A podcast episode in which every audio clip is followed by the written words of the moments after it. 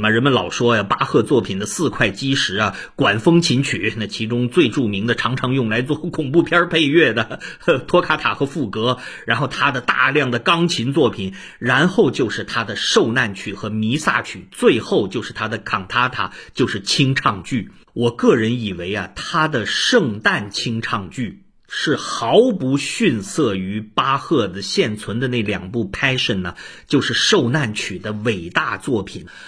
他的这部作品呢叫 Christmas Oratorio，呃，Christmas 大家知道就是圣诞，Oratorio 大家看前面的这个前缀 Ora 意思就是歌唱嘛，跟声音有关的，没错。所以这部作品呢 Christmas Oratorio 翻成圣诞节清唱剧。历史上的圣诞节清唱剧啊，只有一个主题，就是选取四福音中耶稣诞生的那一个段落。而这样的音乐，为什么我们在现在的世俗环境里面，只不过过一个圣诞节？我刚刚说了，这个节日已经都被商业化了，我们还有必要听这样的音乐呢？是特别有意思的一件事情。基督教的宗教音乐在长期的圣咏时代，我前面提到了是气绝激情的，什么东西都选的冰冷而低沉呐！哇，我明天就要上天国了，这个世界根本跟我无关的那种感觉。而现代的很多圣诞节音乐呀，比如说你一听个 Jingle Bell，还有什么圣诞老人来到我小镇，纯粹就是俗世生活的音乐，其实和流行歌曲啊 已经相当相当的接近了。那么这中间有没有一个平衡呢？有，我个人以为啊，就是巴洛克时期的这些宗教音乐。而有意思的是啊，巴洛克时期这三位巨匠啊，巴赫、亨德尔和维瓦尔第。他们的宗教音乐呀，就是这种俗圣平衡的结果，常常规模都很庞大，而且气势非常宏伟。在那个时代呀，配器已经是非常繁复而丰沛了。但是千万不要忽视啊，那里面有大量的世俗性的啊咏叹调啊、合唱啊。他们尝试在用世俗的音乐语言啊，揭示宗教的深层含义。比如说我今天说的巴赫的圣诞节清唱剧吧，很明显啊，他们是在和呃梵蒂冈教廷的那种很冷冰冰的古典圣咏啊做一个区隔。但另外一方面呢，也是路德宗自我宣扬的。因信称义啊，就是每个人呢都可以直接去面对他心中最美好的东西。这在基督教语境里面就是上帝嘛。我跟大家曾经开过玩笑的，马丁路德一五一七年的宗教改革是个什么结果呢？就是僧侣们没法再做人和上帝之间的中介了，广大信教群众过上了没有中间商赚差价的日子。于是啊，每一个世俗的人可以脚踩着大地啊，抬头仰望苍穹啊，跟自己内心中最美好的东西，也是跟天上他们所认为的那个神明啊，直接去对话。这种俗圣之间的张力啊和融合呀，造就了巴洛克时代音乐的均衡之美。我们可以从巴赫仅存下来的两部受难曲呀，还有今天说的圣诞节清唱剧里面听出来，也可以从像亨德尔的《弥赛亚》那样的作品里面听出来。如果非要让易老师我呀做一个不太恰当的比拟。比如说，我们想描写一下秋天的感觉，我们可以说：“哎呀，此时我感觉啊，秋高气爽，心情舒畅啊。”也可以呢说：“哎呀，天上有大雁南飞呀，一会儿排成个人字，一会儿排成个一字啊，划过秋日长空。”哎。就是这两种感觉嘛。Well，中国古代有一位诗人呐，很奇妙的一段诗啊，把两者联系在一起，而且最美妙的是啊，他是用声音，可以说是大自然的音乐吧，把两者联系在一起的。明末清初啊，有一位诗人叫申寒光。啊，这位人物申寒光啊，因为他的父亲赴国难嘛，就是呃崇祯皇帝吊死了，他父亲一起自杀了，所以申寒光啊，杜门奉母，一生不仕啊。他那个《嵩山诗选》的《嵩山文集》啊，我个人也觉得绝大多数都是识人牙慧。哎，偏偏那里面有一首小诗叫《泛舟明湖》，没错，那明湖就是济南那个大明湖啊。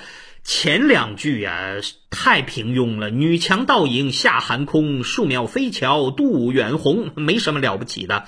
没想到接下来这两句，大家听好啊：立夏人家十万户，秋来俱在燕声中啊。立夏就是济南啊，秋来城市中的十万人家呀。每个人呐，无论你是抬不抬头啊，都能听到啊，半天空里大雁南飞时的鸣叫声。哎呀，这种感觉为什么有意思呢？一种完全世俗的家庭感，人家十万户啊，我们每一个呀都是尘世红尘中人呐。但另外一方面啊，天高云淡之际呀，有大雁飞过呀。天际和尘世之间是靠什么连接起来的呢？秋来俱在雁声中啊，没错，是声音传来的，让我们知道，哎呀，秋天来了。这位申寒光啊，就靠这两句就可以传世啊。所以这种人间天上的连接，由中国的一首古诗啊，让我想到巴洛克时期巴赫的音乐呀。既是世俗的旋律啊，但又是圣洁的感觉呀。这一圣一俗也是由音乐连接在一起的。哎呀，所以我现在在想啊，东西方的文化连接呀，可能比我们想象的更深。比如说，给大家讲一个很好玩的文化上的例子吧。我们现在一说耶稣出生在哪年，毫无疑问嘛。现在西方的历法是按他出生的那年记的嘛，就是公元元年。其实不是，那个计算方式呢有误啊。耶稣应该出生在公元前四年到五年，而那个时候是什么时代呢？是中国汉朝的汉哀帝的时代。有意思的是哈，那个时候正好出现了一个天文异象。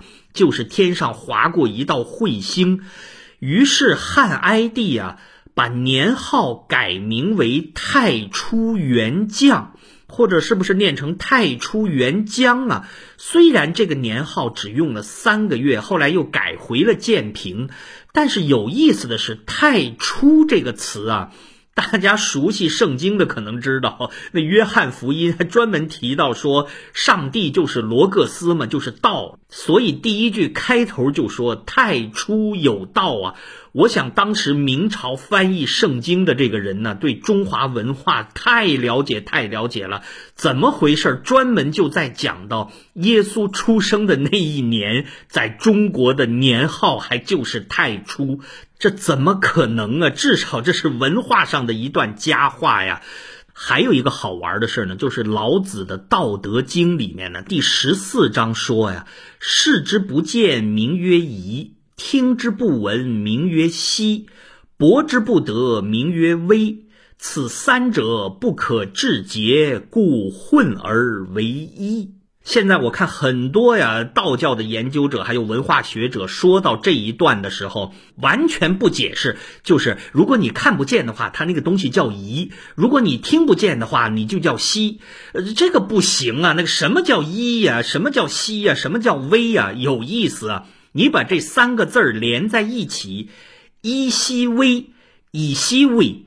这个发音都基本相同啊！什么是以西威啊？就是犹太教里面的耶和华这个字原初的发音。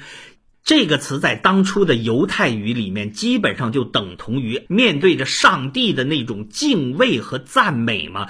但是它是没有元音的嘛，所以后来人们说，为了便于好念吧，加上元音，所以就 Jehovah Jehovah。实际上一开始念成以西威的，哇，怎么可能连发音都这么像啊？伊西威。